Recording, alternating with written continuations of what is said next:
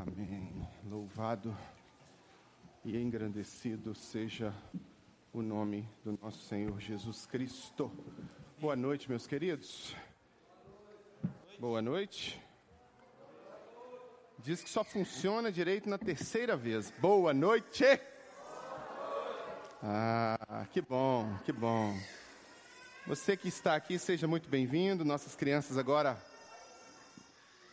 estão se deslocando para a, o momento delas, né? A gente, a gente tem um momento nosso aqui, que é a reflexão na palavra de Deus, e as crianças também têm um momento delas de reflexão, mas dentro de uma pedagogia, dentro de uma, de uma forma lúdica, de uma forma de, de se comunicar com as crianças, ah, dentro do, da, do nível de compreensão delas. É por isso que elas saem. Elas não saem só.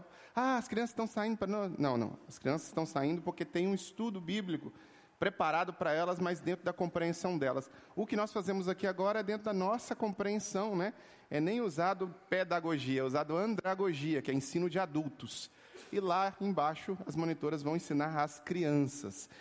Meus queridos, é, para você que nos acompanha pela internet agora, seja sempre muito bem-vindo nas nossas redes sociais. A gente fica muito feliz que você esteja aí, mas eu vou insistir com você. A distância, ela fica um pouco, ela fica um pouco encurtada através da internet. A gente chega até você. Você está aí agora sem camisa, de bermuda, tranquilão, deitado, sentado na frente do sofá, à vontade. Mas essa tranquilidade faz você perder várias coisas. Nós temos inúmeras coisas dentro de uma estrutura de culto que você acaba por perder. E você não cultua de forma online. Por isso que eu nunca digo que existe, ah, você, venham para o nosso culto online. Não existe culto online. Existe você assistir algo que outras pessoas estão fazendo, um culto de outras pessoas. Então, você começa a acompanhar a partir de agora, você começa a assistir a reflexão que o pastor ou que alguém está pregando aqui faz a partir desse momento. É, e não é um culto, então eu quero te convidar para o culto. Nós nos reunimos para cultuar todos os domingos, às 18 horas, na Avenida Dom José Gaspar, número 185, no bairro Coração Eucarístico. Se você está na Grande Belo Horizonte, vai ser um grande, um enorme prazer receber você aqui. Nós estamos bem próximo ao Museu da PUC, então seja ah, bem-vindo. Pois bem, dando sequência às nossas reflexões de domingo, alguns domingos atrás nós começamos a refletir sobre o, o bom exemplo que foi dado para nós ah, dos irmãos vindos. Ô Marco, di, direciona para isso, só porque vai jogar aí. Porque se soprar aqui acaba tirando. Não, joga para o pessoal. É. Aí, aí, isso, isso. Obrigado, Marco. É, o bom exemplo que muitos irmãos nossos ah, deram antes de nós, né? A gente chama esses irmãos de igreja primitiva. Aqueles irmãos que conviveram ali no primeiro século, alguns deles conviveram com Jesus, outros deles conviveram somente com os apóstolos e outros conviveram só com os discípulos dos apóstolos, mas é um grupinho que começou tudo isso que nós chamamos de igreja hoje. E estes irmãos que aprenderam diretamente na fonte, estavam estruturando um, um, um, pensamento cristão, uma liturgia cristã, uma forma de ser cristão, né? porque eles estavam em transição eles tinham aprendido uma estrutura religiosa judaica e agora eles estavam transicionando para uma estrutura que o Messias, que havia sido prometido há 700 anos antes pelo profeta, né? Isaías tinha anunciado as profecias do Messias vir, e o Messias viveu e agora o Messias dá aqueles ensinamentos e estrutura o que nós chamamos, o que nós hoje chamamos de cristianismo. Estes irmãos aqui estavam entendendo esse processo mas debaixo da ação do Espírito Santo e do conhecimento apostólico, do ensinamento de Jesus, do ensinamento dos apóstolos, eles estavam vivendo uma vida cotidiana, fazendo seus trabalhos, a, a, a, é, se relacionando uns com os outros e sendo formatados numa visão cristã de mundo. E eles deixaram algumas marcas e que nós estamos refletindo sobre essas marcas alguns domingos, né? Marcas de cristãos ah, relevantes. Nós começamos vendo, eu vou recapitular rapidinho aqui todas as que nós vimos até agora nestes últimos domingos. Tá bem pequenininha. Ah, não, tá dando para você ver aí, tá pequenininha para mim. Perseverança é uma das marcas que esses irmãos nos deixam. firmeza no ensino da visão cristã. Como que se educa um filho? Tem a Bíblia, tem uma educação para o pai entender como que se educa um filho. Como que eh, o marido trata a esposa? A Bíblia orienta a forma que o marido deve tratar a esposa. Como que a esposa deve tratar o marido? A Bíblia orienta. Como que nós devemos nos relacionar com nossos, com nossos patrões, com nossos empregados? A Bíblia tem, a Bíblia tem resposta para tudo. Então, essa firmeza nos ensinos, porque existem formas de viver baseadas nos ensinos cristãos e existem formas de viver baseadas em outros ensinos.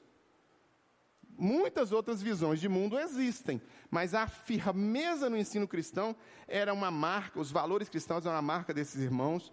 A terceira marca que nós vimos é a comunhão, eles viviam uma comunhão muito intensa, né, uma coinonia, sabiam partilhar, a partilha é uma outra marca. Orações, esses irmãos eram pessoas de oração, né, entendiam que era orar e praticavam a oração. Eles tinham um temor a Deus muito grande ah, eles eram instrumentos de Deus na geração deles. E semana passada nós vimos as duas marcas que era, eles estavam juntos e eles tinham uma vivência comunitária altruísta ah, e desprendida. E hoje nós vamos continuar destacando no texto ah, marcas desses irmãos que podem ser transferidas a nós, que nós também que somos cristãos, ou que professamos a fé em Cristo, ou que estamos investigando a fé cristã, pode também desenvolver nas nossas vidas. Atos capítulo 2, Atos capítulo 2, nós vamos ler a partir do, do, do versículo 46. Nós já lemos o 42, o 43, o 44, o 45 e hoje nós vamos ler o 46. 46. Só antes de ler, eu quero te contextualizar mais uma vez. Estes irmãos não tinham o que eu e você temos. Tá? Eles estão fazendo parte da história. Então, eles estão fazendo parte da história que vai ser retratada depois. A história é retratada dentro de uma tradição. Não é o que você tem hoje. Você tem toda a tradição, Enias, toda a tradição escrita. Toda, está toda aqui, de Gênesis e Apocalipse, está tudo para você. Esses irmãos não tinham isso. Eles tinham uma tradição oral. Eles haviam aprendido dos profetas. A, é, a leitura não era pública, todo mundo tinha acesso à leitura, todo mundo, né? Lutero ainda não tinha inventado a escola pública, né? Porque se você não sabe, a reforma protestante trouxe essa contribuição para o Ocidente. Uh, apesar de nós não sermos protestantes, a reforma protestante trouxe essa contribuição, que é o acesso a todo mundo poder ler, né? todo mundo poder aprender, estudar e, e ler. Não era dessa forma. As pessoas aqui, elas não têm ah, é, as cartas de Paulo, eles não têm nada disso. Eles têm a tradição oral, os ensinos dos profetas e os ensinos do Mestre Jesus, que estava comendo com eles, almoçando, jantando, dormindo, durante três anos, três anos e meio, mais ou menos. E agora Jesus morre, Jesus é assunto aos céus, esses apóstolos ficam, passa-se algum tempo, talvez um período de alguns anos, talvez dois anos, e esses irmãos estão vivendo o cristianismo agora, e vivendo aqueles ensinamentos de Jesus, de forma muito simples, muito tranquila, e com muita intensidade de coração. E estes irmãos aqui nesse momento, estão dando exemplo do que, que, seria a primeira fagulha do cristianismo, a primeira, o primeiro start do que nós chamamos de igreja hoje. O versículo 46 vai falar que esses irmãos, eles diariamente perseveravam unânimes no templo, partiam o pão em casa e tomavam suas refeições com alegria e singeleza de coração. Eu vou ler só esse versículo para que a gente possa tentar entender o que, que é isso aqui desses irmãos para nós hoje e quais são as marcas retratadas aqui. Diariamente perseveravam unânimes no templo, partiam o pão em casa e tomavam suas refeições com alegria e singeleza de coração. A primeira marca, ou a décima marca, na verdade, de toda essa série, né? mas a primeira de hoje, que nós podemos destacar no texto aqui, ah, na vida desses irmãos, é a disciplina na prática religiosa. Estes irmãos aqui, diariamente, Não é como nós, irmãos. A nossa estrutura ocidental, ela é formatada numa outra estrutura cultural. Então, nós temos uma outra dinâmica de estrutura de trabalho e tudo. Então, foi formatado para nós, e nós temos como a prática religiosa guardar o sábado, né? guardar o Shabá. Sábado, não sábado gregoriano, mas Shabá. O que, que significa a palavra Shabá? Sétimo. Né? Então nós começamos a partir do contar a partir do 2, que né, nós, no Ocidente a gente começou diferente. A gente não conta a partir do 1, um, a gente conta a partir do 2. Então segunda-feira é o primeiro dia da semana. Né? Então o sétimo é o domingo. E aí nós reservamos o domingo para que a gente possa adorar, para que a gente possa fazer as coisas. Não, esses irmãos aqui não. Esses irmãos aqui, eles iam diariamente, porque eles aprenderam com a estrutura cultural da época de estar diariamente. Mas o que que o que, o que, que é importante para nós entender aqui? São culturas diferentes, existem quase 2020, 2030 anos de diferença de uma cultura para outra. O que é importante nós destacarmos? A disciplina na prática. Estes irmãos aqui, eles tinham, eles seguiam, meus irmãos, ritos religiosos com uma determinação, com uma certa sequência disciplinada e com uma frequência. Tudo na vida, tudo, tudo, sem exceção nenhuma, tudo na vida exige sequência, frequência, repetição. Ah, eu quero ser advogado, André, quero ser advogado. Quantas vezes o André teve que se sentar na cadeira da PUC São Gabriel todo santo dia? Era todo dia, né, André? Agora não, agora é três vezes por semana. As outras duas vezes são online. Né? Porque as faculdades adotaram outro modelo agora. Espertinhas, espertinhas.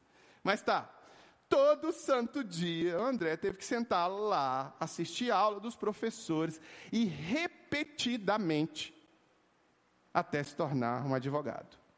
E depois, não só repetidamente passar nas provas, passar cinco anos ali, como também estudar para a prova da OB, como também.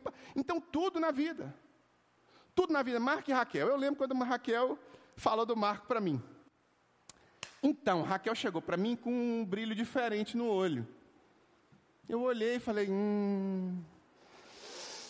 Ai, ai. Cocei a cabeça. Então. Aquele brilho, né, que vocês já conhecem. Então. Então, vou te apresentar um rapaz. Isso já tem quanto, quanto tempo, Raquel? 22 anos? 23 anos. 23 anos atrás, Raquel me apresenta esse gajo aqui. Para casar com o gajo, não foi assim, eu vi e casei. Não é assim. Teve que ter o quê? Ele teve que ir lá no Dico, pai da Raquel, formalizar. Repetidamente o rapaz teve que fazer visitas constantes. Vai uma vez, vai outra, vai outra na casa da Raquel, vai outra, vai. E cria ali uma repetição até os dois vão se conhecendo, e aí até um dia que chegou que os dois se casaram. É, eu tive o privilégio e a honra de poder fazer o casamento deles três anos depois. Então, Irmãos, tudo na vida exige uma repetição. Tudo. Tudo na vida exige um compromisso. Se você não repetir, e repetir, e repetir conversas sucessivas com o seu marido, com sua esposa, você não cria intimidade com ela. Se você não repetir orações, e vai orando, e vai repetindo, e vai buscando, e vai, você não, sabe, você não cria o hábito. Então, tudo na vida é uma questão de disciplina. E hoje nós vivemos uma geração em que a indisciplina ela é celebrada. O jeitinho brasileiro. Você pode cortar caminhos. Esse povo aqui não era assim. Esse povo aqui tinha uma constância na prática religiosa. Não é assim, eu vou no templo no dia que eu estiver bem. Eu vou é, porque eu quero me sentir bem. Eu vou porque eu quero um culto que me deixe alegre. Não, não é desse jeito que o cristão se comporta. Estou te dando testemunho ah, da prática da vida cristã real. O cristão, ele não frequenta o templo, o culto, para se sentir bem. Ele frequenta para adorar ao Senhor. Então, o culto não é para ele, é para Deus. Só existe um sentado na, na plateia. Sabe quando tem a plateia e tem uma apresentação de um show?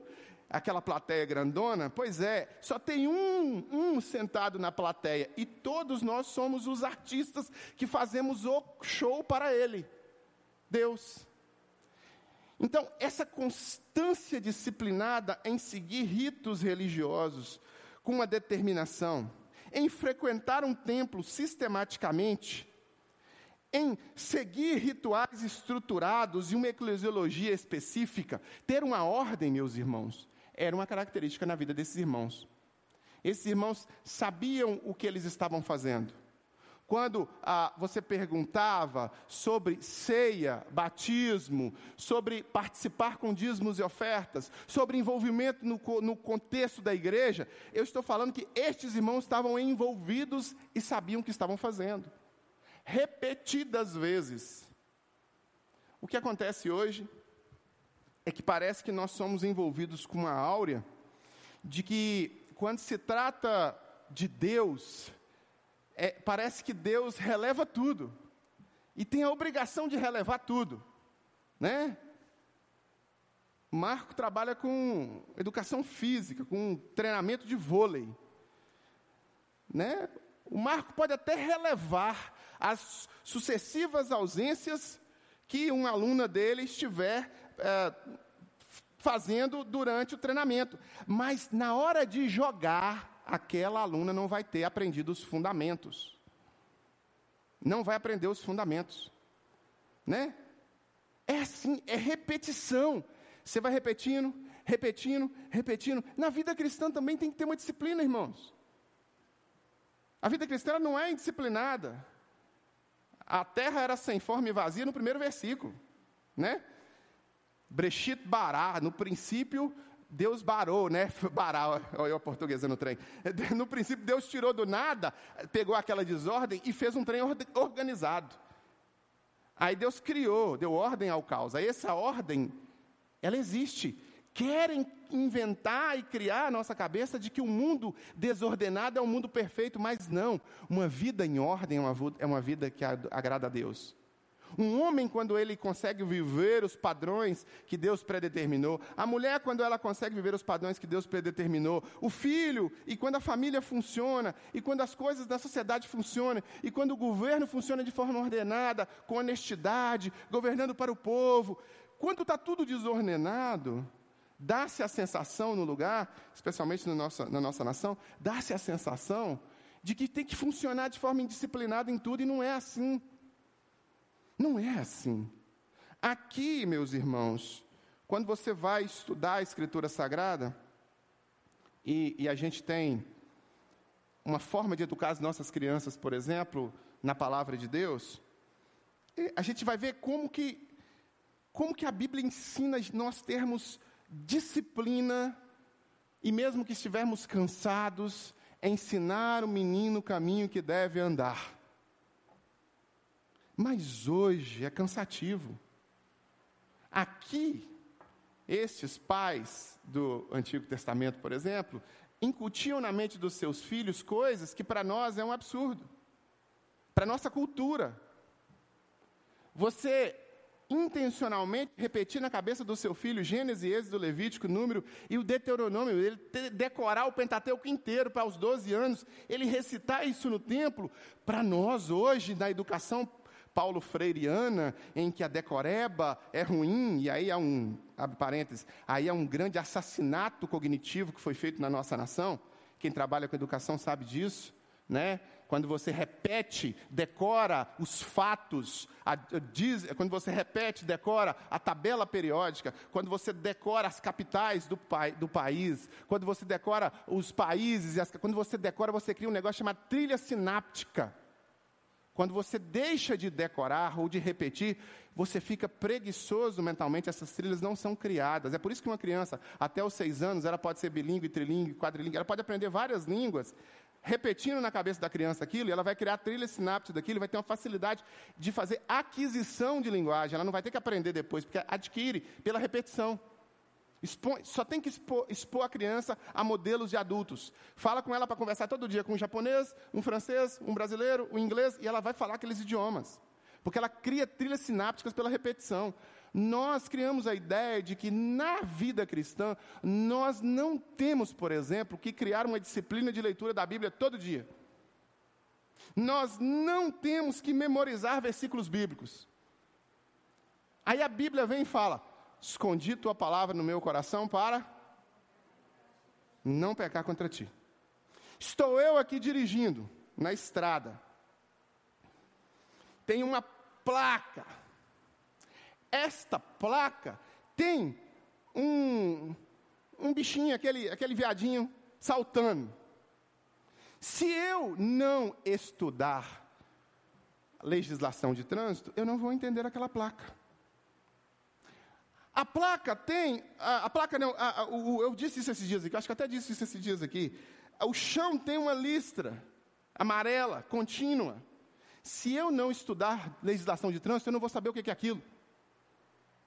Aí eu acho que, por osmose, eu vou entender o que é ser um cristão, sem me dedicar disciplinadamente, repetidamente, a guardar no meu coração a palavra de Deus seguindo com disciplina uma prática religiosa.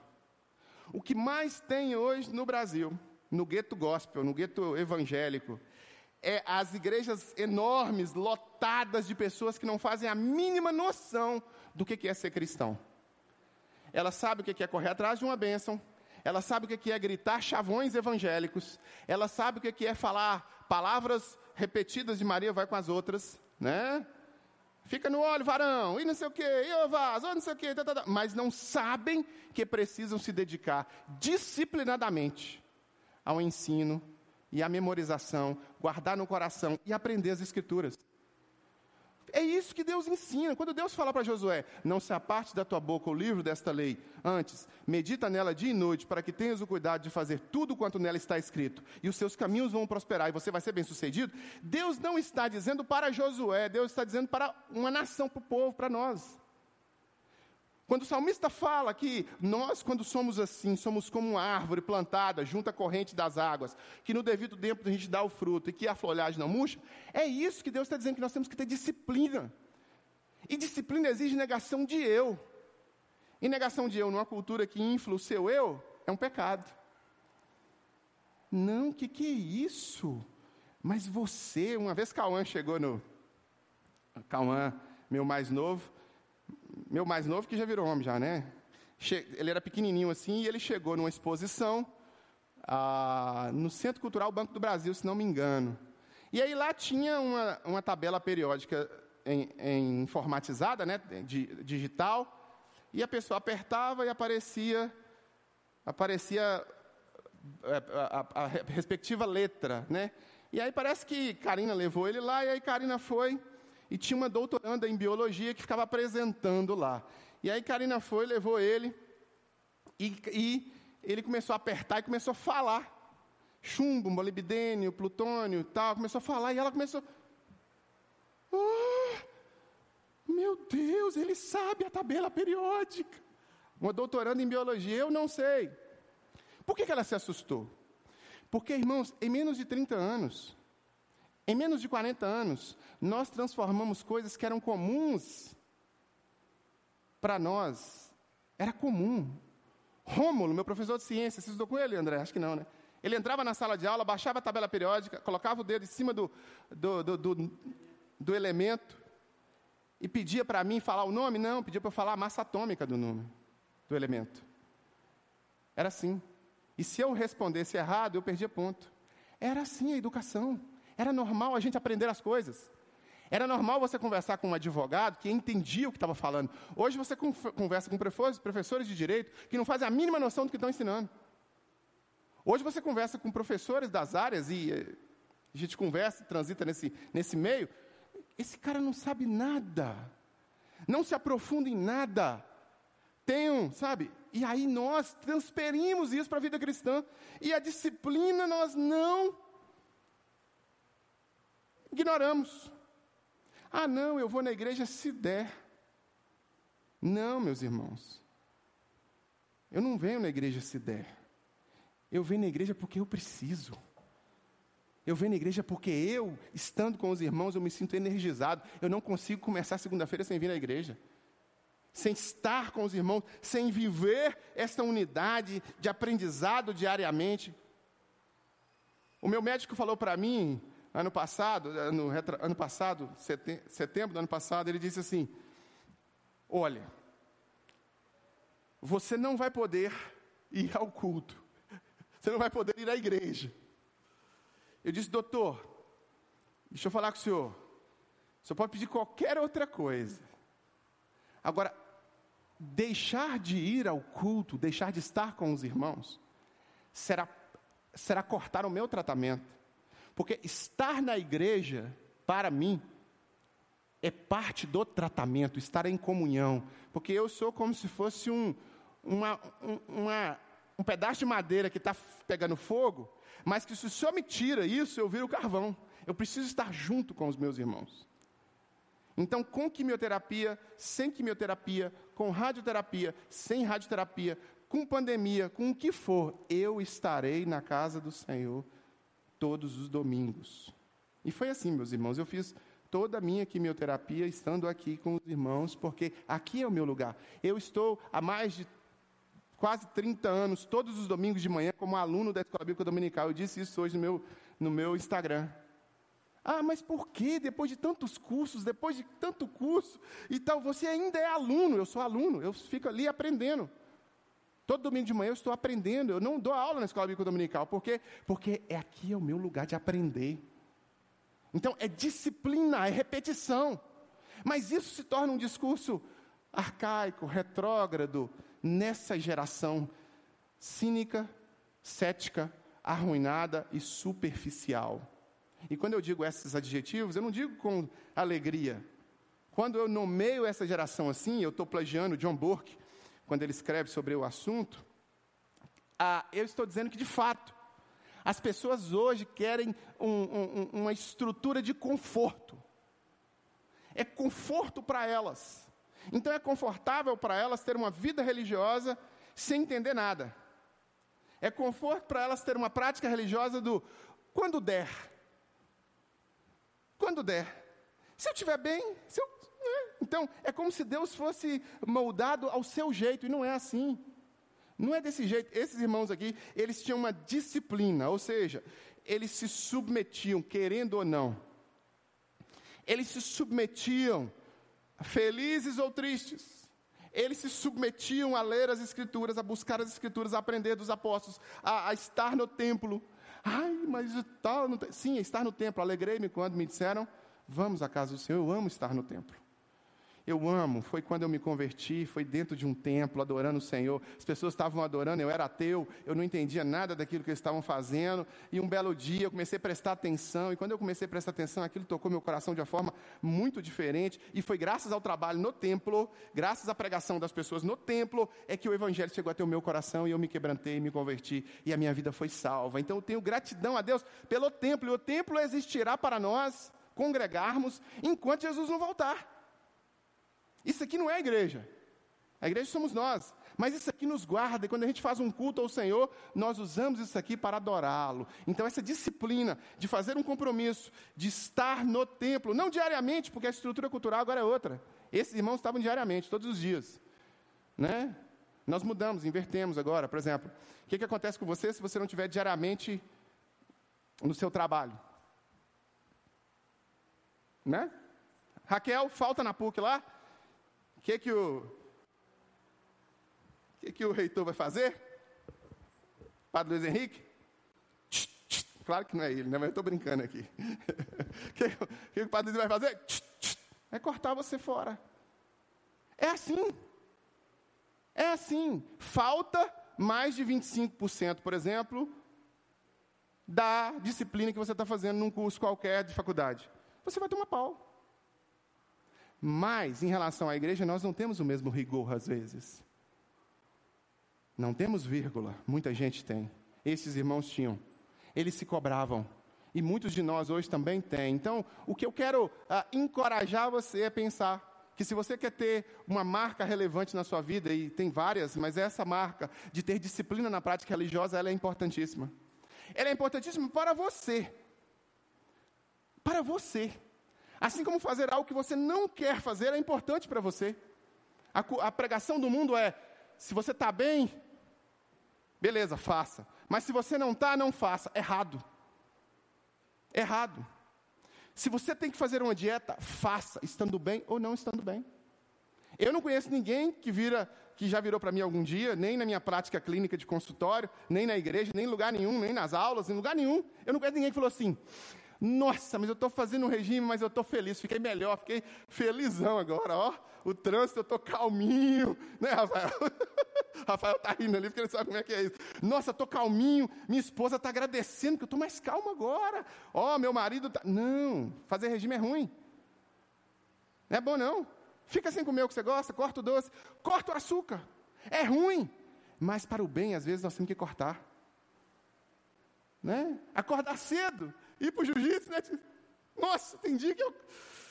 Oh, meu Deus do céu, o que, que eu vou fazer? Ai, tem que sair daqui, lá para aquele jiu-jitsu ficar, ai meu Deus do céu, ai vou para academia, né André? Vou para Não! Mas a pessoa que tem disciplina, ela faz porque sabe da consequência. A mesma coisa é a igreja, meus irmãos, prática. Então, não cai nesse conto do vigário, nessa ideia de que é possível ser um bom cristão sem ter uma disciplina na prática religiosa. Não é possível. Você precisa repetir, repetir, repetir e repetir. Esses irmãos faziam isso. Uma outra característica, aqui, eles, aqui vai falar que eles perseveravam, eles diariamente perseveravam unânimes no templo, né, no templo, e partiam pão de casa em casa. Eles tinham, eles tinham essa dinâmica de adoração coletiva e depois saíam em grupos menores para uh, celebrar juntos. Isso está faltando, hein, Mar? Churrasquinho aqui. Eu acho que a gente, pós-pandemia, a gente deu uma queda em muita coisa e eu acho que a gente vai ter que retomar. Né? Retomar. Mas eles sabiam partindo de casa em casa, e tem duas características aqui no texto, irmãos, que é muito marcante. Que são as marcas, né, que, que é a segunda e a terceira marca. A primeira é a alegria. Eles faziam isso com alegria de coração. É a décima primeira marca do, da série. Alegria de coração é algo totalmente diferente do que da, do, da alegria que é proposta pelo mundo. Porque se eu te perguntar assim, o que é alegria, e você tiver a mente focada no que a Rede Globo ensina, ah, no que a estrutura cultural de pensamento, de sistematização de pensamento acadêmico ensina, do que a política ensina, alegria vai ser uma coisa. Mas a Bíblia e a visão cristã de mundo vai te ensinar a alegria de outra perspectiva. O mundo lá fora sempre vai ensinar a partir da perspectiva hedonista, antropocêntrica. Sempre será. Alegria é aquilo que te faz bem. O pecado nos faz muito bem. O pecado é prazeroso. Gente, pecado é gostoso. Uai, se fosse ruim, ninguém pecava, né, Rio? Imagina, se fosse ruim, amargo, a consequência do pecado, o salário do pecado é a morte. Mas na hora que você está pecando é bom demais. Na hora de pecar é uma delícia. Mas o salário do pecado é que é ruim. A consequência é que é ruim. Aqui, ele vai ensinar uma alegria, ele vai, eles vão vivenciar uma alegria, por causa do contexto que eles estão vivendo, que é uma alegria genuína, cristã. Alegria, meus irmãos, não é ausência de sofrimento. Alegria é perseverança em meio ao sofrimento. Alegria não é ausência de doenças. Né? A ideia de que é ausente, a ideia de que eu tenho que estar confortavelmente feliz, não. Você pode estar passando pelos piores momentos da sua vida, e você pode ser uma pessoa alegre. Você pode estar passando pelas maiores dificuldades na sua vida, passando por um calvário na sua vida, e você pode ser uma pessoa alegre. A alegria cristã ela não se resume nas realizações pessoais, no quanto que você consegue conquistar, ganhar, no quanto que está gostoso para você. Não é isso que a Bíblia fala. A alegria não é a ausência de sofrimento. A alegria cristã, ela não vai se resumir em não ter tribulações, em não ter perseguições, em não ter dificuldades. a alegria cristã, ela nada mais é do que a presença de Deus na vida do cristão. Então, quer seja ah, com as coisas acontecendo de forma prazerosa para eles, né? cortando uma picanha, né, Marco? Ó, ele está alegre. Quer seja comendo abóbora ou comendo ovo, ele também está alegre. Nós cantamos isso. Nós cantamos isso hoje. A alegria do cristão não se resume à realização do seu próprio umbigo. A alegria do Senhor é a nossa força. Nós nos baseamos em Deus estar feliz com aquilo que está acontecendo. É por isso, meus irmãos, que às vezes vocês olham para pessoas em meio a situações terríveis na vida delas. E vocês falam assim: tem alguma coisa acontecendo errado para essa pessoa não estar desesperada. Eu me lembro quando a gente estava enterrando o Tiago, meu filho do meio, ele tinha falecido e a gente estava enterrando, e a minha mãe me contou depois que o meu pai virou para ela e disse assim: Charlin ficou doido, porque me chama de Charlin, né? Para o pai, o filho nunca cresce, né? Charlin ficou doido. Porque eles abriram a Bíblia lá e estavam agradecendo a Deus num momento tão. Porque a reação normal, natural, não é de esperar agradar a Deus. A reação normal, natural, é de questionar a Deus. Mas quando você tem a marca da alegria real de coração, meu querido, minha querida, você vai vivê-la apesar das circunstâncias que, vocês, que estão te cercando. Ah, está difícil? A alegria do Senhor é a nossa força. Ah, está fácil? A alegria do Senhor é a nossa força. Ah, está tudo dando certo? A alegria do Senhor é a nossa força.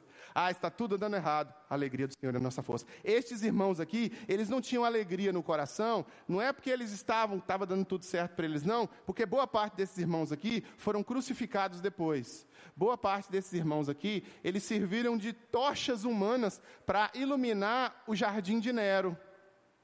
Passou alguns anos, um pouquinho de tempo depois aqui, não só Paulo foi decapitado, os apóstolos todos foram assassinados de forma ah, bem radical, como esses irmãos aqui, perseguidos, também sofreram. Ah, carregando seus filhos no colo, eles eram jogados dentro de uma arena. A Karina teve lá no Coliseu, e essa arena era, era, era servia de, de, de, de entretenimento para as pessoas do mundo, e essas pessoas riam enquanto esses nossos irmãos, esses mesmos aqui, seguravam seus bebês no colo e os leões vinham e comiam seus bebês e comiam seus filhos e matavam esses irmãos. E esses irmãos aqui conta, relata a história da igreja, relata os textos que retratam esses episódios. Esses irmãos adoravam e cantavam ao Senhor, agradecendo que poderiam estar se encontrando com o Senhor naquele momento. Então, essa perspectiva é diferente da perspectiva hedonista que nós vivemos. Essa perspectiva é uma perspectiva diferente. Então, a alegria de coração cristã não é a alegria de coração do mundo. Se está tudo bem, vai estar tudo bem. Se está tudo mal, vai estar tudo mal. Para o cristão, não. Para o cristão está tudo bem sempre. Sempre. Sempre está tudo bem. Porque Deus não perde o controle nunca. Nunca. E a alegria do Senhor é que é a força dele. Estes irmãos viviam essa marca. E a última não só a alegria que eles viviam, mas também singeleza de coração. Singeleza de coração. O que, é singeleza de coração? Essa geração Z, essa geração Z está sendo formatada para não ter nenhum contato com isso aqui. Essa geração Z ela é formatada pela cultura e muitas vezes pela omissão dos pais para serem ingratos porque tem tudo de forma muito fácil. Muito fácil. Muito fácil. Não precisam se esforçar. Por exemplo, quando você precisava se esforçar para saber o telefone de uma pessoa, o que, que você fazia? Memorizava, não era assim? Depois que inventaram o celular, o que, que acabou? O que, que acabou? Primeira coisa que acabou. Nós não sabemos mais o número das pessoas. Eu não sei o número da Karina. E bobear, eu não sei meu. O meu eu sei porque eu tenho que ficar repetindo milhões de vezes. Mas eu não sei o número decoradinho. Por quê? Porque o celular faz isso para a gente. Ficou fácil. Esta geração Z, ela não está só não criando trilha sináptica, não. ela está também recebendo as coisas muito fáceis. E isso desenvolve ingratidão, porque a gratidão, ela só vem quando você tem valor naquilo que você recebe. Quando aquilo vem de forma muito tranquila, ah, é normal.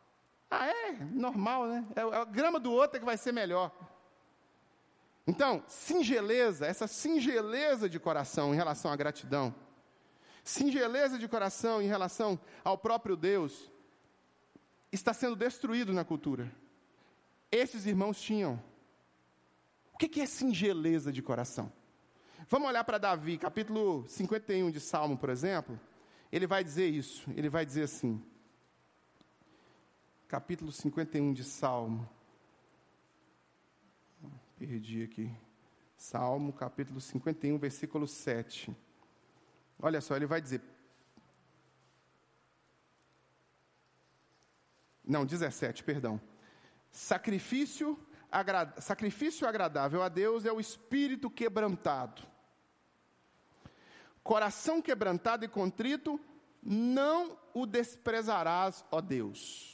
Claro, o Salmo 51, Davi está falando de um pecado que ela havia cometido, e ele aí, quebrantado, com singeleza de coração, diante de Deus, ele confessa o pecado e ele descreve essa maravilha aqui de testemunho para a gente. Então, esses irmãos aqui tinham corações singelos. Jesus vai dizer que Deus busca pessoas que tenham um espírito que adore a Deus em espírito e em verdade, com singeleza. Jesus chama, pega uma criança em determinado momento, chama os apóstolos e os discípulos que ali estavam e fala: se vocês não. Isso está no capítulo 18 de Mateus. Se vocês não voltarem a ser como criança, vocês não podem herdar o reino dos céus. Jesus está enfatizando essa singeleza de coração. No mundo que é mal, no mundo em que prevalece a lei de Gerson, no mundo em que a gente passa o tempo todo sendo passado para trás se a gente não tomar cuidado, no mundo em que as pessoas são perversas e que tem uma geração inteira, inteira sendo formatada para serem perversas com os próprios pais, essa maldição precisa ser quebrada na nossa cultura, mas isso está acontecendo. Nós temos que ser singelos. Nós temos que ser puros de coração nós temos que não sentar com os porcos dentro do chiqueiro e enrolar com eles. E existem porcos enlameados no chiqueiro, esse é o maior desafio. Convencer a cultura de que isso que eles estão chamando de coisa saudável é lavagem, é porcaria. E que eu não vou rolar nessa porcaria, eu não vou me contaminar. Eu não vou me amoldar ao padrão do mundo, eu não vou me conformar com o mundo. Né? Eu vou ser bem-aventurado, bem-aventurado o homem que não anda segundo o conselho dos ímpios, nem se assenta à roda dos escarnecedores, nem se detém no caminho dos pecadores. Eu vou caminhar com singeleza de coração. Quando eu ouvir a palavra de Deus, ao invés de eu ficar me defendendo, porque ah, o intuito do seu coração naturalmente é esse, eu me lembro, né? Ouvindo a palavra de Deus lá e me defendendo. Nossa, não, mas, não, não, não. O que que eu posso? Peraí, o que que Deus está falando comigo? Eu sou dessa geração, meus irmãos. Eu sou de uma geração em que eu ouvi uma mensagem e nós nos quebrantávamos diante daquela mensagem porque nós aprendemos a trabalhar só com a enxada. Era só enxada. Cada mensagem falada, cada texto lido numa pregação, eu pegava a enxada e puxava para mim. Hoje nós temos uma diversificação nas plateias. Ai, mas fulano devia estar aqui para ouvir isso. Pá. Ou então com escudo. Não, isso não é para mim. Ou então, então, não é bem assim. É isso que o diabo quer, turvar o nosso entendimento. Fazer com que a gente vá no fluxo. Esses irmãos aqui tinham essa singeleza. Singeleza de coração. Mas nessa época aqui acontecia uma coisa com os que não eram muito singelos. Né? Ananias e Safira, por exemplo, tiveram um, um encontro com a morte por falta de singeleza de coração. Então talvez era mais fácil para eles serem singelos. Porque se isso acontecesse conosco, talvez nós entenderíamos que precisamos nos adequar ao plano de Deus e não fazer Deus aquilo que nós queremos. Eu quero que Deus seja assim, então pronto. Não é assim, não é desse jeito, sabe? Não é assim, não funciona desse jeito. É, é, é a pureza da resposta da criança. É a pureza da resposta da criança, é a singeleza de coração. O que que eu posso? O que que eu posso mudar diante do que a Bíblia diz sobre o meu pecado? O que que eu posso mudar diante do que Deus está me dizendo nesse momento? O que que eu posso me adequar? Singeleza de coração é se submeter ao pastoreio do sumo pastor. Hoje em dia, meus irmãos, é difícil ter singeleza de coração, porque o diabo trabalhou na nossa cultura pregando a ideia de que obedecer é algo errado. E de que a ideia boa é a ideia desobediente, que pensa fora da caixinha. Sim, eu gosto de pensar fora da caixinha, especialmente quando a caixinha está estruturada dentro de pensadores, pensadores perversos. Eu gosto. Mas ou você pensa dentro de uma caixinha, ou você vai pensar dentro de outra caixinha. Não existe a ilusão de que você vai pensar por si mesmo. Isso é ilusão. Isso é utopia. Utopia. Você só gosta de pão de queijo porque você é mineiro. Pronto, acabou. Você fosse chinês, você comia barata, você comia escorpião. E o paladar Seria gostoso. A gente come mais ou menos barata, né? A gente, a gente meio que come barata, pelo menos o primo da barata a gente come, né? Que quando eu pego um camarão assim, eu vejo o camarão, eu, eu falo assim, gente, mas a, a estrutura do camarão é igualzinha à estrutura da barata. Já reparou, Raquel? A estrutura é parecida. Aquele VG não, tem uma carnona assim, mas aquele outro, assim, isso parece uma barata. Tem hora que eu começo até a arrepiar também, porque eu tenho horror, horror a barata. Baratas são bichos. Ah! Né? Mas nós aprendemos coisas com a cultura, com a estrutura cultural. É assim, irmãos. Então você vai escolher pensar com singeleza de coração, se deixando influenciar pela Bíblia e por pensadores bíblicos, ou você vai deixar, por exemplo, se influenciar por um pensador secular. Você não vai conseguir, ah, eu vou ter essa ideia por mim mesmo. Uma vez Karina estava no doutorado dela, ela estava falando sobre isso com um dos, um dos pares. E ela disse: Não, eu tirei isso da minha cabeça. Ele falou: Não existe isso, não. Acha o autor dessa ideia aí e busca a referência bibliográfica e bota no seu trabalho, porque esse negócio de você pensar da sua cabeça com certeza não existe. Vai pesquisar que você vai achar alguém que pensou antes de você. É assim. Ou nós, com sinceridade de coração, com singeleza de coração, nos submetemos ao que Jesus nos ensinou em relação ao amor, em relação à paz, em relação às marcas uh, de cristianismo, de sermos cristãos saudáveis. Ou então nós vamos pensar de outra forma. Você vai pensar como Freud queria que você pensasse. E Freud fez um trabalho para que você pensasse. É, o objetivo dele é esse, é influenciar você. O problema do cristão é o seguinte: o crente, o evangélico, ele acha que é só ele que quer influenciar os outros. Ele chama isso de evangelismo, né? Eu vou evangelizar.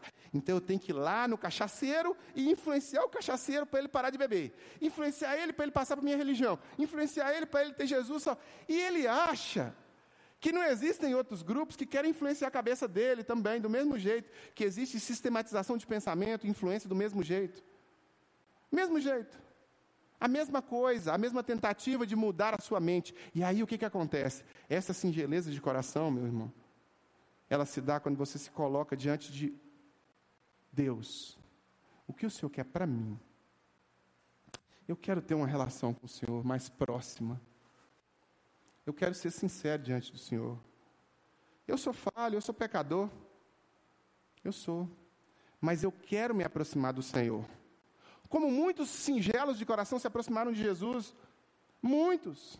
Jesus, filho de Davi, tenha compaixão de mim, gritou o cego. A mulher do fluxo de sangue tocou em Jesus, muitos singelos de coração, mas limitados na sua humanidade e nos seus pecados, mas indo em direção a Jesus. Essa singeleza de coração é o que esses irmãos tinham é o que o médico Lucas retrata e é o que nós poderíamos desenvolver nas nossas vidas também. Sinceridade de coração, buscar entender as coisas, baixar as armas, sabe? Ao invés de ficar na defesa, sabe, com jab, ó, vou dar não, não, não, peraí, deixa eu, deixa eu baixar a guarda para tentar entender mesmo, de verdade, ao invés de me defender. Ao invés de me defender do que Deus quer fazer na minha vida, deixa eu, sabe, mas deixa eu, eu fiz isso, meus irmãos. Eu fiz isso há quase 30 anos atrás. Eu tinha uma sistematização de pensamento e ela era rígida. Para mim, cristianismo era coisa de idiota, pastor era tudo ladrão, e Jesus é uma forma que inventaram para roubar dinheiro de trouxa. Foi o que alguém me fez pensar. Foi essa sistematização de pensamento que chegou até a minha cabeça. Até um dia que eu me deparei com o poder de Deus na minha própria vida. E eu baixei a guarda. Com singeleza de coração, tentei entender se eu estava errado. E descobri que eu estava errado. Quando você é singelo de coração, ainda que você tenha suas próprias convicções, e você vai buscar, tentar entender, você descobre se você estiver errado. Agora, quando você é enrijecido e dono da verdade, você não consegue descobrir o que Deus quer para a sua vida. Então, quando a Bíblia fala de. E quando Jesus chama essa criança à frente e fala: se vocês não voltarem a ser criança, vocês não podem ser o reino de Deus. Quando a Bíblia fala sobre ah, adoradores que adorem em espírito em verdade, ou esse, essa singeleza de coração, é essa pureza. É essa ideia de: será que. Será que. Deixa eu ir mais, deixa eu ouvir mais, deixa eu buscar mais a Deus. Buscar-me-eis e me achareis quando me buscareis de todo o vosso coração, já diz o Senhor. Então eu queria encerrar agora nesse momento, que o nosso tempo já estourou aqui, orando. E essa oração, meus irmãos, eu queria encorajar você que aqui está, ou você que assiste o vídeo, a orar aí também, sondando o seu próprio coração. Será que eu tenho disciplina? O que é disciplina? Repetição, constante, frequência, sequência. Eu fiz de novo, fiz de novo, fiz de novo. Comprometimento com a repetição. Será que eu tenho disciplina em práticas religiosas, espirituais? Não, não tenho. Então está na hora de começar a fazer um compromisso e ter. Esses irmãos eram que eram antes de nós tiveram. Não deixavam o compromisso deles com Deus e com as coisas de Deus por último. Não, não, não. Eram disciplinados tinham alegria. Será que eu sou uma pessoa que posso demonstrar de fato a alegria do Senhor na minha vida? Não, então eu preciso me comprometer com isso. Será que eu tenho singeleza de coração? Não, então eu preciso me comprometer com isso. Então, ore comigo agora. Pai, em nome de Jesus, oramos gratos ao Senhor pela tua palavra. Gratos ao Senhor porque somos abençoados. Muito abençoados. Estamos aqui agora cultuando o teu santo nome. É, nesse calor, com ventiladores, com energia elétrica, com equipamentos. Enquanto que os nossos irmãos africanos, muitos deles, têm que se reunir debaixo de um sol escaldante, debaixo de uma, uma árvore que tem poucas galhas e às vezes são tão gratos ao Senhor e nós deixamos de agradecer e reconhecer o quanto nós somos abençoados. Obrigado, Deus, pelas bênçãos que temos na nossa casa, pelo alimento, pelo cuidado do Senhor conosco, pela proteção e os livramentos de coisas que nós nem sequer sabemos que fomos livres, porque o Senhor nos livrou e fomos livres de algo que poderia ter acontecido, o Senhor interferiu e a gente não sabe, e a gente quer agradecer também por isso. Agradecer por nossa família, por, nossa, por nosso trabalho, enquanto muita gente está desempregado, por nossa oportunidade de adorar o Senhor, enquanto muitos dos nossos irmãos são assassinados por isso no Oriente Médio, hoje e nessa época em que os nossos irmãos aqui do primeiro século viviam. E hoje não, nós podemos cultuar o teu santo nome, então queremos ser gratos. Se porventura, Deus, diante dessa nossa reflexão nesse pequeno versículo, estas três marcas se estas três marcas, essa disciplina, alegria, singeleza, se estas três marcas ainda não são experimentadas por este meu irmão, esta minha irmã que ouviu esta reflexão, que esteve conosco durante esse tempo. Que a partir de hoje, ó Deus, seja um compromisso feito neste coração e que de fato, Pai, o Senhor possa ter mais espaço imprimindo estas marcas aí.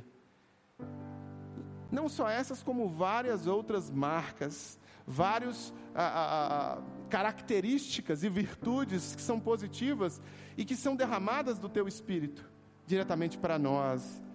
Porque o Senhor quer endireitar as nossas veredas, o Senhor quer nos consertar, o Senhor quer nos mostrar o caminho, que assim seja conosco. Se porventura alguém hoje, Deus, recebe do Teu Espírito Santo ah, um encorajamento para dar um passo de compromisso, que o Senhor cele esta vida e o Senhor ajude esta vida a viver as marcas de Cristo, a viver as marcas de relevância cultural cristã, a viver de fato dentro de uma cosmovisão mais saudável e que esta família seja abençoada por isso, que esta casa seja abençoada por isso, que este trabalho seja abençoado por isso, e onde quer que ela esteja, ela seja sal, luz e possa ser abençoadora. É nossa oração, Senhor Deus, grato, grato pela tua ação nas nossas vidas, no nome de Jesus. Amém. Meus irmãos, agora nesse momento a gente vai fazer abrir para os pedidos de oração. Então, enquanto nós cantamos uma música, você que aqui está pode trazer à frente o seu pedido de oração. Tem um papelzinho, uma caneta aí na cadeira que você está sentado, você pode pegar, preencher e trazer aqui à frente. Enquanto a gente canta, você vai, deposita, que o Rio vai pegar o microfone e vai orar por todos os pedidos. Você que nos acompanha pela internet pode enviar o seu pedido também por e-mail contato arroba igrejadocoração.com e você vai ter esse pedido junto aos outros que aqui estão. E hoje à noite, esses pedidos são enviados para um grupo de pessoas que fazem um plantão de oração de sete dias.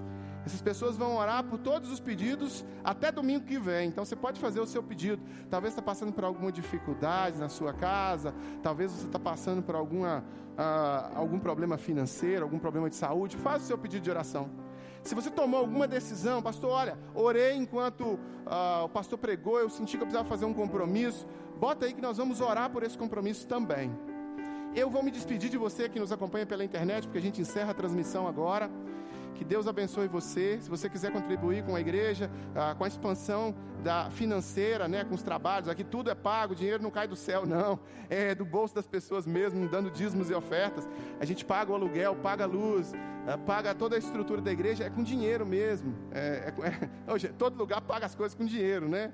O Lula não vai me ligar e falar assim, companheiro, estou mandando uma verba para você aí. Não, não é assim. O boleto chega, a gente recolhe os dízimos das ofertas e paga o boleto. É assim, funciona assim, sempre funcionou. Então, se você quiser fazer isso, contribuir com o dízimos e ofertas, a chave Pix da igreja é financeiro, arroba igrejadocoração.com e você pode fazer isso também através da sua rede bancária aí. Que Deus te abençoe, o amor de Deus o Pai, comunhão consolação do Santo Espírito e graça de Jesus seja sobre você e sobre a sua vida. E nós que aqui ficamos, continuamos.